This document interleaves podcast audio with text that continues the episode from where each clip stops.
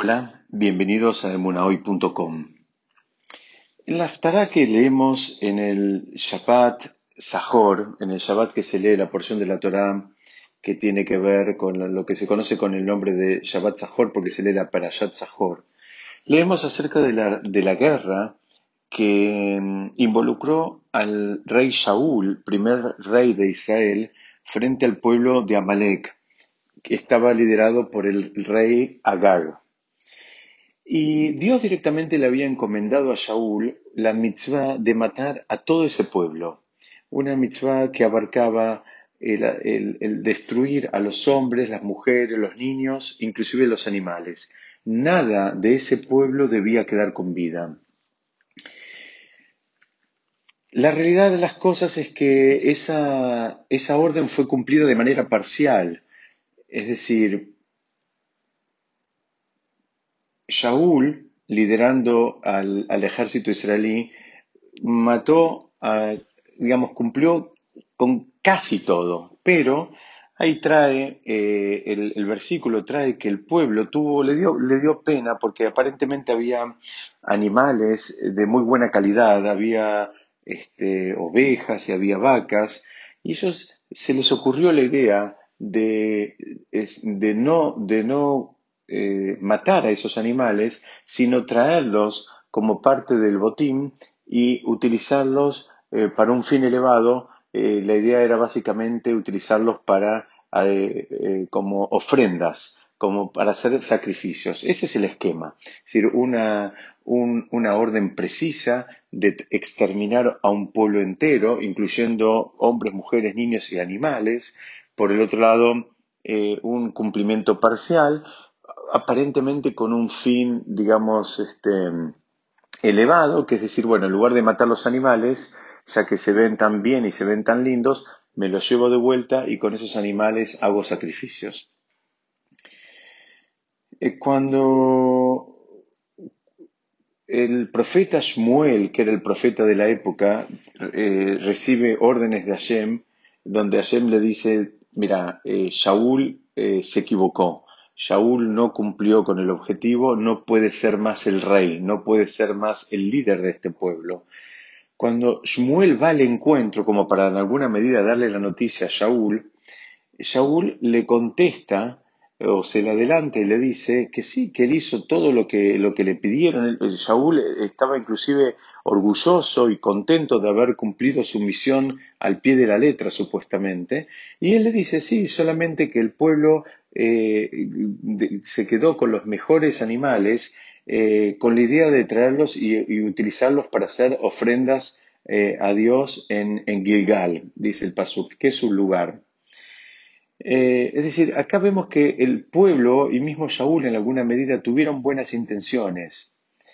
Les daba pena realmente sacrificar o matar, mejor dicho, animales tan, tan, tan, digamos, aparentemente perfectos. Dijeron, bueno, lo vamos a usar para un fin, como dijimos antes, más elevado, lo traemos y los ofrendamos. Y el profeta le contesta a Shaul una, uno de los comentarios, una de las frases tal vez más eh, rutilantes que podamos encontrar en el Naví, eh, que él le dice, ¿acaso, le, dice, dice algo así como, ¿acaso vos crees que Hashem prefiere las ofrendas a que la gente haga lo que él le pide? En definitiva, el profeta le está diciendo, ¿vos qué, qué pensabas que Hashem preferiría? ¿Qué, es lo que le iba a poner más contento a Dios? ¿Que una persona le traiga ofrendas no habiendo cumplido con su palabra o que una persona cumpla al pie de la letra con la orden divina y no traiga ninguna ofrenda? En, este contexto la palabra del profeta fue, fue y suena muy muy fuerte porque si bien, como decimos siempre, a nosotros esta es una mitzvah que no nos toca nunca, esa fue una mitzvah de un solo momento y lugar, que fue la de, la de aniquilar un pueblo eh, amalequita, un pueblo que había sido muy cruel con el pueblo de Israel, que había atacado al pueblo de Israel, a la, ni bien había sido eh, liberado de la tierra de Egipto. La realidad de las cosas es que las mismas palabras del profeta nos pueden servir a todos nosotros cuando nos queremos ubicar un poquitito en nuestro crecimiento espiritual. y la, la, la, expresión que utiliza el profeta la deberíamos hacer propia y ver qué es realmente lo que quiere Hashem de nosotros. ¿Quiere que hagamos las cosas como corresponde, como las establece la Torá? ¿O quiere que después, eh, digamos, eh, traigamos algo equivalente a, los sacrificios, que en, este, en esta generación lamentablemente también, tampoco tenemos sacrificios, pero lo podemos, eh, digamos, representar en el marco de alguna otra mitzvah. Entonces hay mucha gente que hace cuentas y, cuando lo diga van a ver que más de uno se puede llegar a identificar. Hay gente que hace cuentas, que dice, bueno, la Torah me dice que cierra, que cierra el negocio en Shabbat. Yo no cierro el negocio en Shabbat, pero con la plata que gano voy a dar más de acá.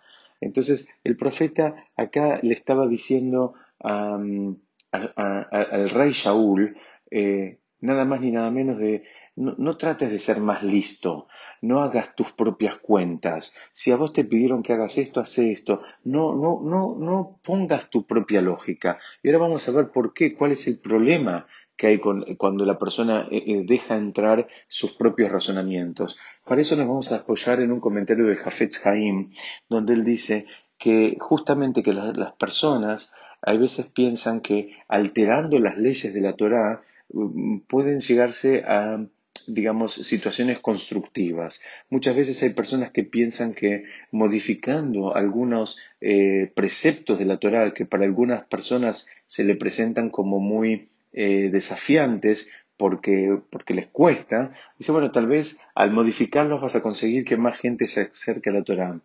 Y el Jafetz Haim ya en su momento, él dice, eh, esto no funciona así porque esas alteraciones, en lugar de ser constructivas, terminan siendo absolutamente eh, destructivas. Y es por eso que Hashem, sabiendo de estas posibles conclusiones erradas a las cuales podemos llegar, Hashem estableció la Torah como un pack indivisible, donde no podemos sacar ninguna pieza porque es, una unidad que está en absoluta armonía y que tiene una ecología espiritual que la regula, de la misma manera como tenemos una ecología en el medio ambiente y cuando alteramos algo de ese medio ambiente, todo el sistema eh, puede llegar a romperse o puede perder el equilibrio. De la misma manera hay una ecología espiritual y una alteración en la eh, eh, en algún aspecto de la Torah, por más mínimo que nos parezca a nuestros ojos, tiene consecuencias destructivas en el sistema como, conjunto. Y así lo explica el Hafetz Haim, que eh, en definitiva dice Hashem ya sabía esto y por eso lo planteó el modelo de esta, de esta, de esta manera. Es decir, si una persona quiere asumir conclusiones erradas, eh, bueno, lo puede hacer, digamos, a su, a su propio riesgo, pero no es nuestro trabajo y no es nuestra obligación supuestamente ayudarlo a Dios a corregir sus supuestos este, errores, ni siquiera eh, tenemos la misión de ayudarlo a Dios eh, con nuestros propios comentarios, sino que justamente nuestra misión es hacer lo que Hashem nos pide, lo que Dios nos pide, y tratar de cumplir la Torah en, un estado de pureza y un estado de integridad, así como nos fue presentada. Digamos, a, nadie, a ninguno de nosotros se nos pide que hagamos innovaciones, que hagamos, que la refresquemos a la Torah. La Torah es algo eh, perfecto y fue entregada para todo tiempo y lugar. Shaul, el rey Shaul, tuvo intenciones buenas, que, simplemente quería que la gente en definitiva traiga esos animales para hacer ofrendas, para agradecerle a Shem por haberlos eh, liberado y ayudado a, terminar con el pueblo de Amalek. Pero eso no fue lo que Hashem les pidió. Eso no fue lo que Hashem le pidió al mismo rey, que era Shaul. Hashem le, le dio una orden clara y precisa. Le dijo, vos tenés que matar a todos. Y no había lugar para una lógica personal o para una emoción personal que pase por encima estas palabras de Hashem. Si, si Hashem pidió algo concreto, esa, esa orden debía ser cumplida. Y, y, una vez más, cualquier emoción que aparezca en relación a la orden es absolutamente irrelevante, ¿Por qué? Porque nada es más importante que la palabra de Hashem, que la palabra de Dios. A veces nos puede costar un poco este razonamiento porque estamos muy acostumbrados, fíjense ustedes que inclusive hasta los chicos están muy acostumbrados a desafiar cualquier autoridad, cualquier razonamiento, cualquiera, eh, digamos, eh, se siente eh, con capacidad suficiente para cuestionar decisiones en cualquier ámbito inclusive en ámbitos que, que, no domina. Y acá en el mundo espiritual es, eh, es, lo mismo, pero potenciado tal vez por millones de veces. ¿Por qué? Porque nosotros no tenemos las herramientas, porque nosotros no entendemos la relación causa-consecuencia. Entonces nos tenemos que relajar un poquitito y decir, Baruch Hashem, gracias a Dios que tenemos la Torah, y seguir a la Torah al, al pie de la letra. ¿Por qué? Porque está diseñada por alguien que sí domina la relación causa-consecuencia. Ustedes fíjense que eh, trae el Jafetz Haim, dice que cuando el profeta en alguna medida lo reta al, rey eh, Shaul por no haber, eh, por, por, eh, digamos, por no haber obedecido la orden de Hashem, las palabras que él utiliza le dicen, Velama lo llamata bekol Hashem, batat el ashalal bataas arra Hashem. Dice, ¿por qué no escuchaste, no obedeciste la voz de Hashem? Dice, ¿por qué vos, eh, digamos, eh, eh, corriste atrás de, los, de, estos animales, de este, como dijimos, de este botín de guerra, y, e hiciste lo malo a los ojos de Dios? Esa fue la reprimenda que le da. Dice, en definitiva, lo critica por haber hecho una acción que estaba mal a los ojos de Hashem.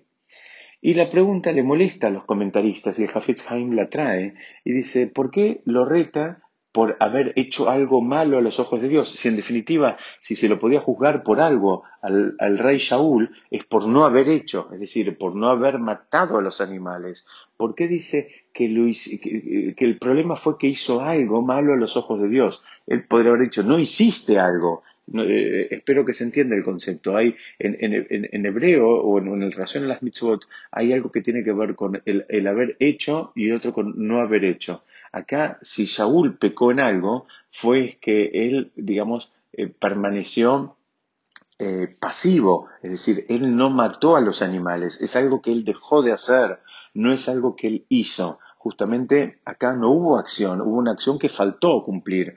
Pero el profeta las palabras que utiliza, utiliza, digamos, reclamándole aparentemente una acción. Entonces el Jafetz explica un concepto que es, que es muy profundo. Él dice así, dice, Hashem le dio una orden y la orden era erradicar a un pueblo entero.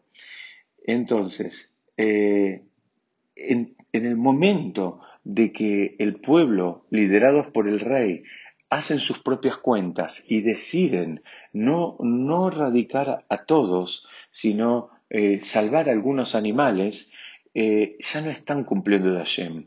Entonces ahora él está siendo juzgado, él y el pueblo también, pero él a la cabeza está siendo juzgado por esas muertes que ocasionaron. ¿Por qué?